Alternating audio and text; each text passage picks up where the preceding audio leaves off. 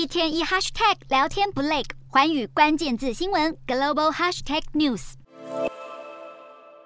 入主唐宁街短短四十五天的特拉斯，二十五日送上离别祝福。英国国王查尔斯随后在白金汉宫会见保守党新党魁苏纳克，两人寒暄握手。从这一刻起，苏纳克正式获得任命，成为新一任的英国首相。一上任就没有蜜月期，苏纳克高喊经济稳定将是优先事项。I stand here before you, ready to lead our country into the future. 现年四十二岁的苏纳克成为英国两百多年来第一位印度裔，同时也是最年轻的首相。根据当地媒体预测，今年十月才接掌财政部的韩特有望留任，以免人事异动让经济再次震荡。至于一路相挺苏纳克的英国前副首相拉布，以及一度共同角逐党魁的摩丹特，甚至在特拉斯政府担任副首相兼卫生大臣的科菲，不排除都是阁员人选。只是保守党大风吹，对于在野政党来说，倒不如换政党做做看。苏纳克眼前面临当地四十年来最高的通膨，加上能源价格飙涨，房贷利率上升，都让这个日不落帝国逐渐看见夕阳西下，